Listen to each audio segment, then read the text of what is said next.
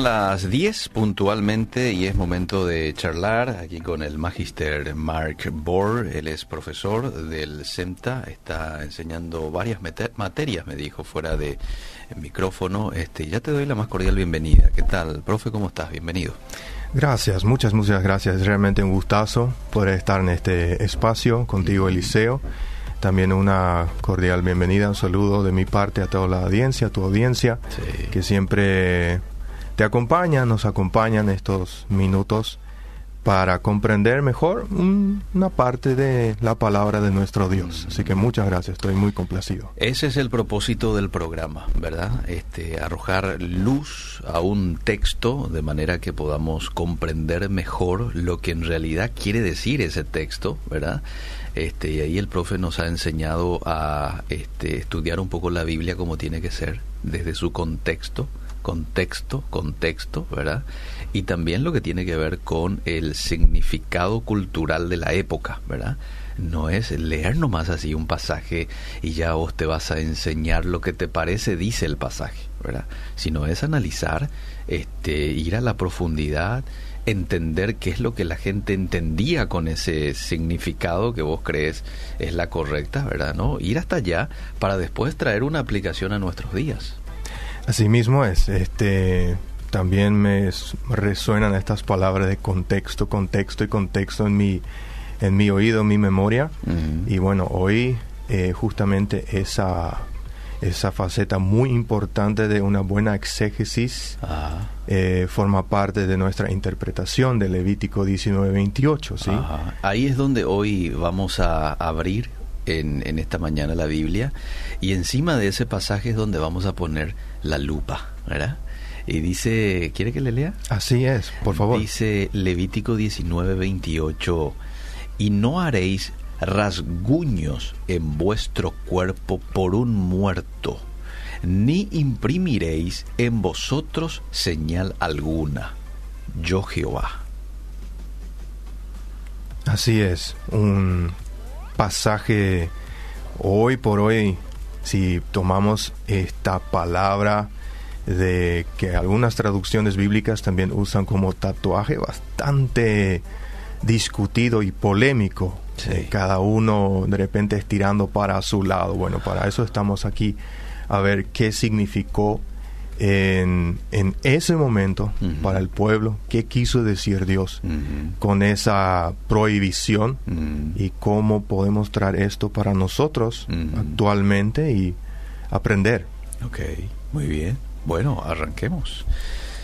Arranquemos. La tan famosa pregunta sí que yo y quizás otros que han pensado en este tema del tatuaje se, se han hecho. ¿Puede un cristiano hacerse un tatuaje hmm. o no? Sí, esa, esa, pregunta. ¿Podemos o no podemos? Al fin y al cabo, eh, voy a poner el dibujo de la cruz o la carita ahí de, qué sé yo, de Jesús, te oh, dice la que, que absolutamente tatuar, ¿verdad? Sí. O voy a poner un corazoncito. Y con eso voy a evangelizar, ¿verdad? Eh. O sea, no solamente es el modelo cristiano que estoy eligiendo, sino que lo voy a usar como propósito a ser discípulos. Eh, los muchachos son creativos.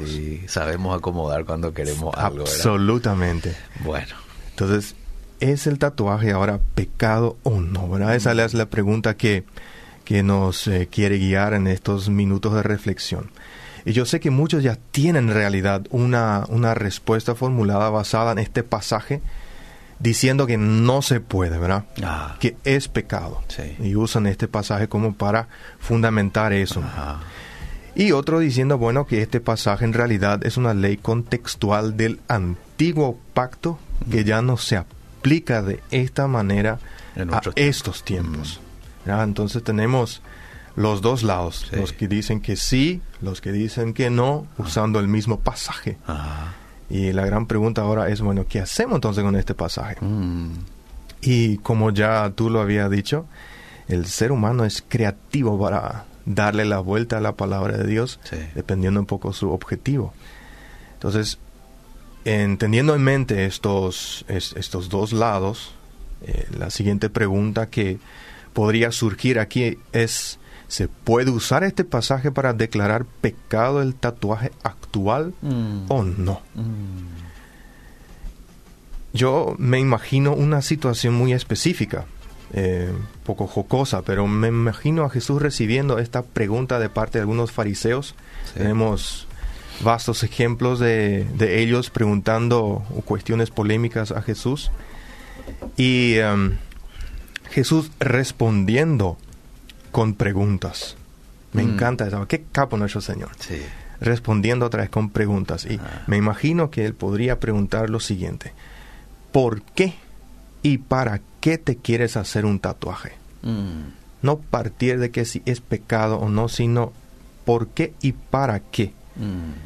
Y em, estas respuestas en forma de preguntas creo que nos pueden ayudar también a enfocar mejor este tema. Per- Personalmente pienso que es importante llegar a una respuesta a la pregunta que si el tatuaje ahora es pecado o no. Pero pienso también que más importante aún son las convicciones personales basadas en la palabra de Dios, Mm. con sus correspondientes fundamentos que nos llevan a esas respuestas. Y para, para lograr esto, con este versículo, primeramente, tenemos que comprender cómo se debe interpretar el Antiguo Testamento y específicamente el libro de Levítico. Ah. Entonces, esto se va a dividir en las siguientes tres partes. Vamos a ver primeramente cómo se puede interpretar o cómo se interpreta Antiguo Testamento y parte de Levítico y luego interpretación del versículo, algunos apuntes así cruciales para entender y luego la aplicación a, a nuestro tiempo, que es al final aquello que nos interesa también. ¿sí? Muy bien. Entonces, ¿cómo interpretar el Antiguo Testamento Levítico? Y amo cuando principalmente los expertos del Antiguo Testamento dicen que debemos entender que la Biblia, Mm. el Antiguo y el Nuevo Testamento es una unidad. Mm. No los podemos separar como si fuera que ambos no tienen nada en común Ok. Porque tendemos siempre un poco a ser más neotestamentarios, Sí. porque ahí está ya Jesús y hay un montón de buenas enseñanzas y como que el eh, Antiguo Testamento queda un poco eh, escondidito. Sí.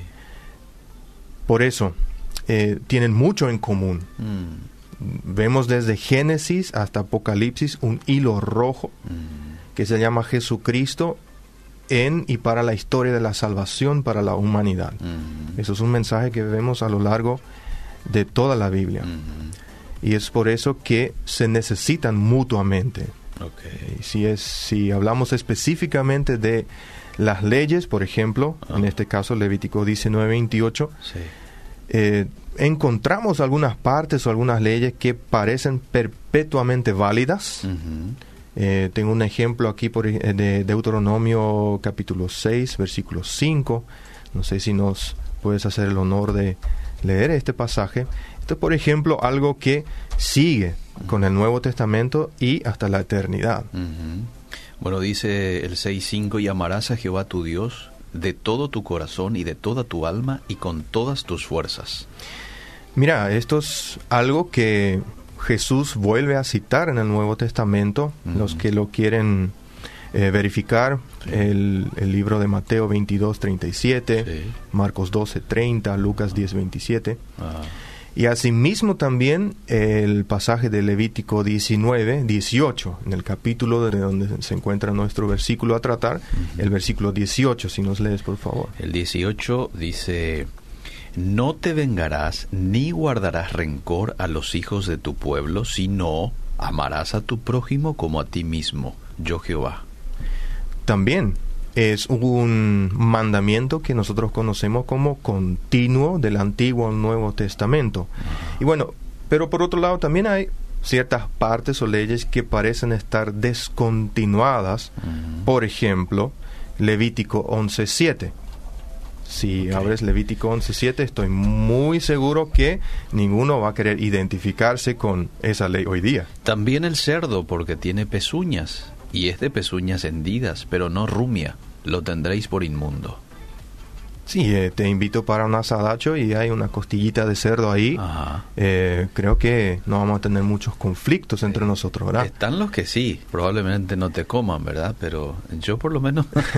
Tú y yo por lo menos no, Sí, ¿verdad? sí. Lo otro también eh, quizás sea por una cuestión de, de convicciones, de salud. Está el Eh, tema de la barba también, ¿verdad? Está el que tema no de la corte la, barba, sí. punta. Así mismo es. Mm. A eso vamos a llegar y bueno, como ya ves, eh, yo que tengo barba me, me quedo corto con eso, ¿verdad?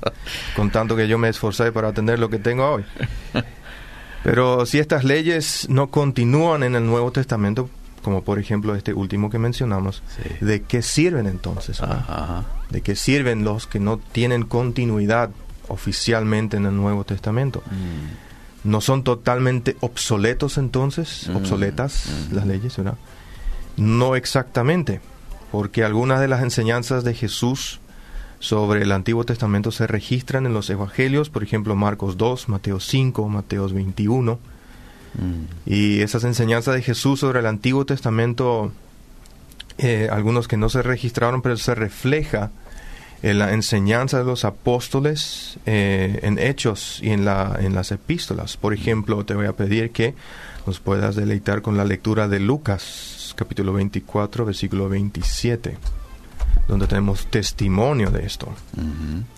Bueno, dice el 27 de Lucas, eh, 24, ¿verdad? Así es. Y comenzando desde Moisés y siguiendo por todos los profetas, les declaraba en todas las escrituras lo que de él decían. Lo que en ese momento se conocía de todas las escrituras incluye el versículo bíblico que estamos tratando hoy, porque se trata de él, se trata de su persona. Entonces él seguía enseñando eso Ajá. también en, en Nuevo en el Nuevo Testamento. Ciertamente, el pacto mosaico, el pacto antiguo, que comenzó cuando Dios dio los diez mandamientos en el monte Sinaí, se cumplió cuando Cristo murió. Creo que en eso estamos todos de acuerdo. Sin embargo, Sí. el Antiguo Testamento sigue siendo una valiosa fuente de moral Ajá. cuando se entiende de acuerdo con las formas en que los autores del Nuevo Testamento continúan usando el mismo Antiguo Testamento para este propósito y por consiguiente varias secciones del Antiguo Testamento se convierten en un estándar moral para nosotros los cristianos, Ujú. esencial para la historia de la salvación. Y esta parte de Levítico es una de ellas, de la cual nosotros queremos aprender hoy, ¿verdad? Entonces, cuando hablamos de, de la trascendencia de la moral. Antiguo Testamento, Nuevo Testamento, hasta nuestros días, debemos saber que Dios es un ser moral, también nos hizo seres morales, y que uno de los elementos de la moral es el carácter de Dios. Mm. El Antiguo Testamento, desde sus primeras páginas, nos revela eh, cómo es el Dios a quien nosotros pertenecemos, eh, su naturaleza y como parte de ella sus atributos morales. La santidad del carácter de Dios es una de las cualidades más resaltantes en el Antiguo Testamento y prácticamente lidera los capítulos 18 al 25 del Levítico. Eh, en honor a la santidad de Dios. Dios, ujú. Exactamente. Entonces, esto vemos eh, con bastante énfasis en Levítico 19, versículo 2. Ujú. Si puedes abrir, por favor. Sí, dice, habla a toda la congregación de los hijos de Israel y diles, santos seréis, porque santo soy yo, Jehová vuestro Dios. Una afirmación que no da lugar a ninguna duda. No hace falta que nosotros nos pongamos a interpretar. Sí. Claro que podemos eh, desglosar qué es lo que significa ahora santo o santidad, que voy a explicar así brevemente, pero obviamente es Sí. mucho más amplio. Entonces el término hebreo usado para referirse a santo es kadosh. Tradicionalmente significa una separación de las cosas dedicadas a Dios. De las cosas comunes. Y esta palabra tiene un sentido moral. Ok. Hace referencia a una separación de la inmoralidad del pueblo de Israel con sus vecinos, los pueblos paganos, Mm. que también es el propósito con el pueblo de Dios hasta nuestros días. Y, bueno, y del mismo capítulo 18 al 25 de Levítico, esta es la, la consigna, sed santos porque yo soy santo. Entonces, ¿qué filtro podemos usar para mirar y evaluar esta clase de leyes, principalmente nuestro versículo en cuestión, que es el 28 del capítulo 19? Por un lado, reconocer que el pacto mosaico en su totalidad ha sido cumplido por Cristo. Mm. Reconocer las diferencias específicas entre el antiguo y el nuevo pacto. Luego, a la luz de esas diferencias, buscar en el Antiguo Testamento, incluido las leyes, como lo tenemos aquí, la sabiduría para nuestra vida y la de la iglesia. Ya no podemos buscar respuestas eh, netamente individuales porque formamos parte como miembro de un cuerpo. Así que la iglesia también está involucrado en eso. Doy un ejemplo. Pablo entiende que los pasajes del Antiguo Testamento sobre el templo, eh, que tenemos vasta descripción sobre el tabernáculo y el templo después que construye eh, Salomón, eh, tiene más bien ahora para nosotros un componente moral que imparte sabiduría a los cristianos del Nuevo Testamento, específicamente hablando Primera de Corintios capítulo 6, Ujú. versículos 18 al 20, hablando de que nuestros cuerpos son ahora un templo del Espíritu Santo. Ya no es la cuestión del tabernáculo o, o del templo del Antiguo Testamento, sino es traída ese concepto a nuestro cuerpo y por lo tanto debe abstenerse de la inmoralidad sexual Mm. de acuerdo al contexto de ese pasaje. De ese entendimiento pasamos ahora a lo que es la interpretación de nuestro versículo Mm. y como recién dijimos, Dios desea lograr un estilo de vida diferente con su pueblo Ah. al de los demás pueblos paganos. Ajá. Y el punto más crítico en ese plan divino siempre ha sido la idolatría. Mm. Hasta hoy. Sí. No hay ninguna diferencia entre Antiguo, Nuevo Testamento sí. y año 2021. ¿verdad? En realidad, también esto se ve aquí en este versículo. Pero vamos, vamos parte por parte, ¿verdad? Si quieres hacer el honor de leerlo una vez más Sí. y después vamos a ir partecita por partecita. Y no haréis rasguños en vuestro cuerpo por un muerto, ni imprimiréis en vosotros señal alguna. Yo Jehová. Tomo los diferentes segmentos conforme a la nueva versión internacional, solamente para que la audiencia sepa que en algunas traducciones las expresiones son algo diferentes, pero el sentido eh, sigue siendo el mismo. Entonces, no se hagan heridas en el cuerpo. Así inicia el, el versículo. Sobre la parte no se hagan, creo que no hace falta reflexionar. Es Hmm. no se hagan. Claro. ¿ya? Pero Clarito. igual un muchacho, ¿verdad? ¿puedo o no puedo? No, Sí. es, es no, ¿verdad? Eso está claro. Y sobre la parte de las heridas, que en otras versiones tenemos, como leíste tú, eh, rasguños, eh, la, la versión en inglés, la King James, dice cortes, Mm. y en el original hebreo tenemos laceraciones, Mm. que también es un término que usa la Biblia en, en alemán. Ujú. En síntesis, significa dividir en dos mediante un corte. Ok. ¿Qué significa, eh, ¿Qué significa en este contexto? Bueno, los israelitas en sus ritos a los muertos, que habían adoptado de los pueblos vecinos, eh, derramaban sangre haciéndose heridas, como lo hacían también los seguidores de Baal, entre los cananeos y otros pueblos, Mm. cortaban la piel y la carne, inclusive se cortaban pedazos enteros de la carne del, del cuerpo humano para derramar sangre. Y eso, obviamente, en, son de la idolatría, en cuanto a, a un- a un ídolo, a un dios. Y ese es el siguiente punto, por causa de los muertos. no se hagan por causa de los muertos. Ah. Y en este sentido, la cultura cananea que tenía Baal como dios tenía este tipo de prácticas.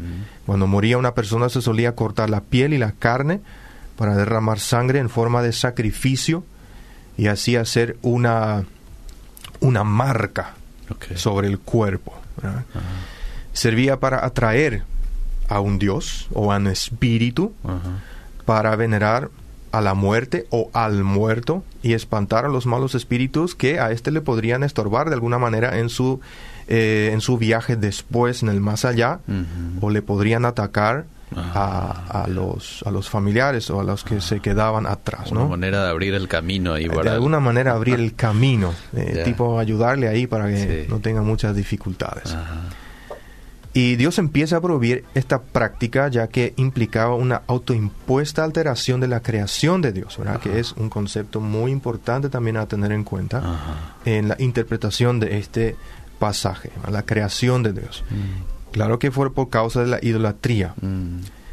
La práctica de hacer cortes profundos, por ejemplo, en la cara, en los brazos, en las piernas, en el tiempo de duelo, era de muchas naciones que estaban rodeando el pueblo de Israel.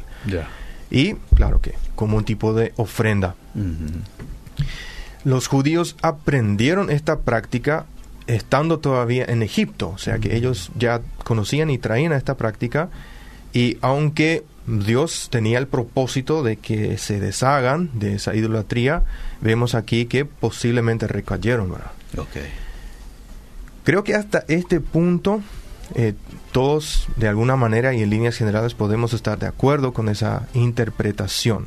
Lo poco polémico, creo yo, viene ahora con esa palabra de ni tatuajes en la piel, mm. que en otras versiones, por ejemplo, dice impresión de marcas en la piel, impresión de marca. Entonces, algunas versiones no usan la palabra tatuaje, sino usan eh, otro tipo de descripción. La palabra tatuaje se traduce del original hebreo kaka, sí, ah, que significa literalmente incisión o desgarrón. Mm. Y la misma viene de la palabra koa, mm. que significa cercenar, es partir, mutilar, cortar así de una manera violenta. Mm-hmm. Y no sé si nos damos cuenta de algo en este punto el significado literal de la palabra y su uso de la palabra tatuaje como hoy lo conocemos no coinciden del todo, ya que los procesos hoy día son muy distintos con resultados distintos. Sin embargo, el proceso, y permitíme eh, usar esta palabra caca para que podamos identificar y relacionar bien esa palabra con las cosas que vamos a decir.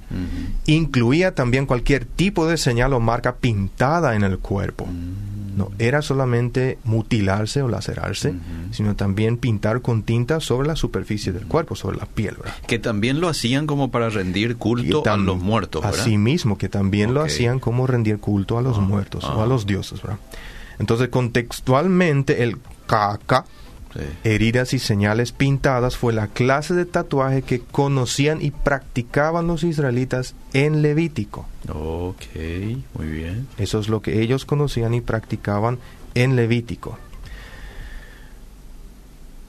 Yo soy el Señor, dice Dios. Esta declaración encontramos una y otra vez a lo largo de todo Levítico. Tiene su fundamento en los primeros versículos del capítulo 18, donde Él afirma que yo soy el Señor su Dios.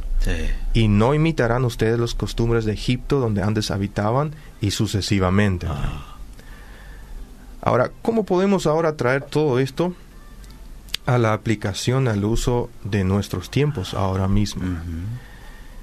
Voy a ser muy sincero, ciertamente la palabra eh, tatuaje o caca en este versículo es de difícil interpretación, mm. eh, principalmente para nuestro contexto.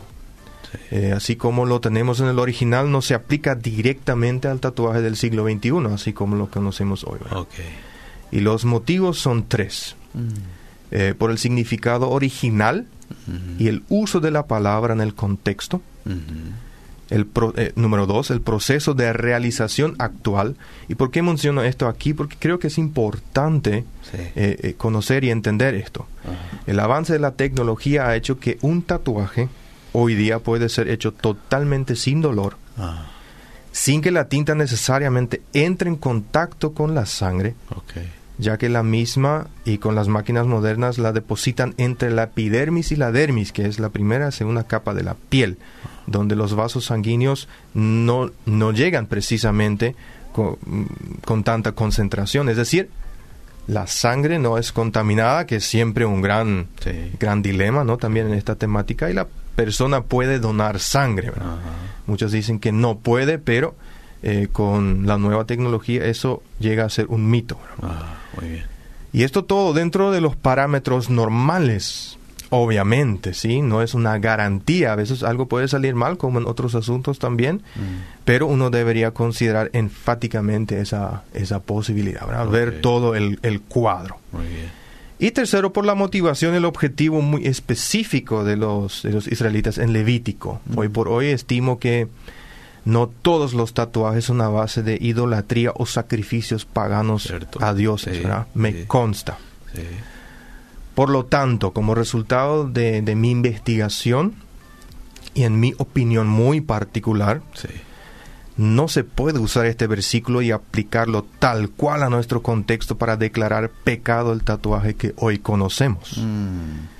Si hiciéramos eso, como tú decías antes, también deberíamos considerar el no cortarse el cabello o la barba. ¿verdad? Que ahí nomás está, en el versículo anterior. está. En el versículo anterior está. No recorten las patillas de su cabello, dice en una versión, ni se afeiten la barba completamente. Entonces yo estoy en pecado, ¿verdad? Bueno, este, pero tengo luego aquí. Sí, tenés un buen proyecto en, en- Sí, en marcha, ¿verdad? Sí, sí, sí.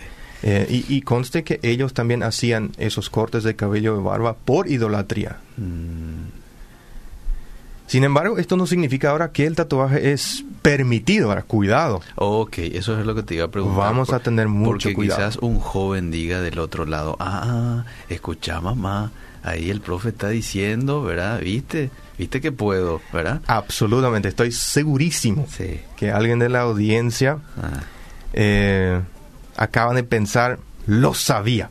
Sí. Ahora, todos los muchachos al local de tatuaje, ¿verdad? Sí. Porque ahí en Obedira se dijo que no se puede. ¿verdad? No, no, Sí. tranquilos, este asunto no es tan fácil tampoco, ¿verdad? No porque es algo, eh, eh, porque es algo que no está prohibido, está automáticamente permitido, no, no Mm. seamos tan oportunistas tampoco, ¿verdad? Habíamos dicho anteriormente que, que partes como esta, aunque no se puedan aplicar tal como están en nuestros días, nos brin- brindan principios trascendentales para nuestra moral actual. ¿verdad? Entonces, ¿cuál es específicamente esto en este versículo? Mm. No hacernos ningún tipo de daño o señal por idolatría, porque tenemos que ser santos como Dios es santo. Mm. Ese es el principio que traemos hasta el día de hoy que no se puede discutir.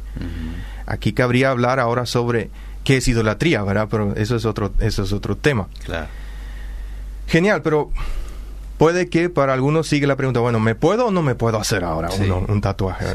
Y ya que estamos con los principios bíblicos, que son los únicos parámetros que nos pueden ayudar a tomar una decisión sabia en estos casos grises, desde mi punto de vista, eh, mencionaré algunos más. Por ejemplo, somos creación a imagen y semejanza de Dios. Es un principio válido hasta hoy. Sed santos, como lo leímos, mantener esa, san- eh, esa santidad. No debemos venerar a nada y a nadie más, solo a Dios del cielo. Ama a Dios con todo tu ser. Somos templo del Espíritu Santo. No todo nos conviene o edifica Mm. nuestro cuerpo como sacrificio vivo. Somos la luz del mundo y hay otros principios. Sí. ¿verdad? que relacionados a este tema que deben ser analizados en el contexto de cada uno de nosotros. Mm. ¿verdad? Y nuestro contexto es nuestra propia fe, la motivación y el objetivo ah, detrás de la familia, la iglesia, el entorno social, quizás también el, el entorno laboral, Laboral, sí. el- y la propia conciencia que decimos está guiada por el Espíritu Santo. Ah, Entonces nos damos cuenta que la balanza tiende a inclinarse más hacia el mejor no. mm. Pero les suelo decir a los muchachos, si sobre este análisis de, de todo esto lo que conversamos encuentran la paz con el Señor, métale. Hmm. Si no, mejor no. Yo personalmente tengo muchísimas ganas, te, te cuento Eliseo, yo Mm. personalmente tengo muchísimas ganas de hacerme un tatuaje. Sí. De hecho, este tema sale Ah, por ese interés personal. Pero si yo hago todo este análisis Ajá. y evalúo estas, eh, estas esferas de los principios y del contexto, no pasa el filtro. para mí es un no. Mm. Para mí es un no. Y si alguien de la audiencia también tiene esas ganas, las que yo sigo teniendo hasta el segundo de Ahora, le invito a hacer seria y profundamente también este análisis, ¿verdad? usando los principios divinos, aplicando a nuestro contexto para averiguar qué impacto tendría un tatuaje en todas estas esferas. No solamente vernos a nosotros, sino también ver a todas las defensas. ¿Puedes repetirnos otra vez esas eh, reflexiones que tenemos que hacer antes de tomar la decisión? ¿Qué impacto dijiste, verdad? Sí. ¿Qué impacto va a tener en mi familia, en la sociedad, en lo laboral? ¿Qué impacto va a tener en mi fe? ¿Para qué me quiero hacer? ¿Verdad? ¿Cuál es mi objetivo? ¿Por qué y para qué? Ah. Porque está la motivación, el por qué. Claro. Y está el objetivo. ¿Qué quiero lograr con eso? ¿Qué quiero alcanzar con eso? Ajá, ajá. Son preguntas claves para poder responder este tipo de, preguntas y también otras de la, de la misma índole, ¿verdad? Ajá, muy bien. Por eso digo, no debemos tomar a la ligera este asunto, los muchachos, ¿verdad? ya que será, que será algo para toda la vida. Bueno, excelente. Mira que hay preguntas que te la quiero trasladar. ¿Me permite? Nos resta, bueno, estamos ahí sobre la hora, pero quiero leerte algunos mensajes porque aquí mucha gente envió. Eh, y dice, ¿y qué pasa si ya uno tiene el tatuaje? Pedir perdón, ¿qué hacer? Yo creo que debemos ver a un Dios justo, ah. pero al mismo tiempo lleno de amor y gracia. Si alguien tiene un tatuaje y se y por la por el reconocimiento de lo que acabamos de hablar se arrepiente genuinamente pide perdón a Dios y Dios perdona. Es fiel y justo para, para perdonar. Ahora, ¿qué hace con ese tatuaje? Yo opino que lo deje ahí donde está. Mm. Claro que si lo quiere sacar con una cirugía de láser es una marca por la otra. No sé, si no está contento con el diseño eh, que se ha puesto, hay, múltiples diseños muy horribles que una persona puede elegir. Puede usar eso como modo de testimonio, quizás, para enseñar a otros sobre esa parte de la vida, porque seamos sinceros, cuando aceptamos a Cristo y Él nos hace, y Él hace todas las cosas nuevas, eh, claro que debemos entender también que aquellas eh, malas experiencias que quizás hemos tenido en la infancia o en la, en la adolescencia no se disuelven automáticamente. claro. Se quedan ahí y muchos de ellos van a dejar ciertas cicatrices. ¿verdad? Yo pienso que el tatuaje es una cicatriz más. ¿Esto mismo se, se, se, podría aplicar al tema de teñirse el cabello? No le quiero desviar mucho del tema, pero eh, pregunto nomás ahí en el... Yo pienso que esto se puede aplicar a teñirse el pelo, esto se puede aplicar a los piercings también. Esto se puede aplicar a... Puedo irme a bailar a la discoteca. Ese, eh, eh, este modo de análisis se puede aplicar a otros temas que incluyen la moral y para la cual no tenemos así un versículo en, en la Biblia donde dice ah. no irás a bailar a la discoteca, que nos solucionaría muchas cosas en la vida. Pero eh, esas son cuestiones que se puede... Si es un dibujo que es feo, tiene que sacarse. Y bueno, hoy la tecnología ya te permite quitarte, ¿verdad? Así que si ya te está molestando ahí en la vista, ¿verdad? Sí, si se, quiere, si se quiere quitar, bueno, tiene dos opciones. Ah. Eh, se puede cubrir con otro tatuaje que no es una imagen fea. Ajá. O lo puede quitar con cirugía láser. Ok. Bueno, aquí me dice un, un oyente Espero lean y contesten mi pregunta porque mucho esperé para recibir esta respuesta. El profe Rainer Siemens, ¿a qué? Ya te pone ahí un... Ya, ya me pone bajo presión. Dijo que es una libertad cristiana el tatuaje. O está dentro de la libertad cristiana. Por favor, ¿en qué concepto se aplica esto?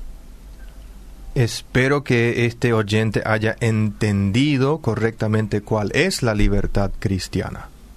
Ajá. Debemos partir de ahí. No sé qué concepto tiene de la libertad cristiana, porque también sobre ella hay muchas diferentes interpretaciones. Claro. Cuál es la libertad cristiana. Ahora, pero voy a partir desde el punto que sí ha entendido correctamente cuál es la libertad cristiana.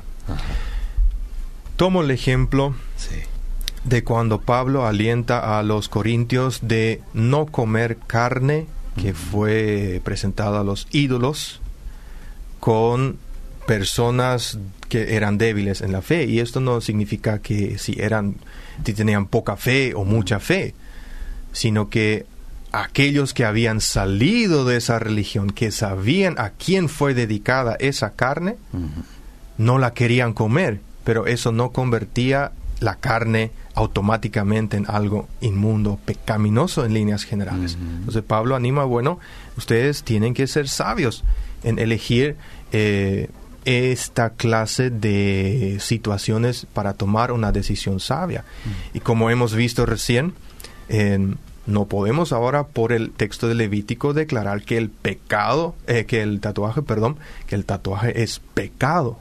Entonces eso queda ya a criterio de, de cada cristiano en su libertad, pero cuidado, no es una libertad para libertinaje. Por supuesto. Es una libertad en la cual yo busco la voluntad de Dios, busco hacer honor a su santidad manteniéndome yo santo, preguntándole qué es lo que Él quiere de mí, qué propósito. Y para eso justamente estuve presentando este, este camino en el cual nosotros podemos hacer ese análisis. Yo tengo un amigo mm. que, habiendo hecho este análisis, obviamente no sé hasta qué profundidad, mm. pero hemos conversado ampliamente sobre este tema, que siendo cristiano se ha hecho y ha encontrado paz sobre este análisis. Mm.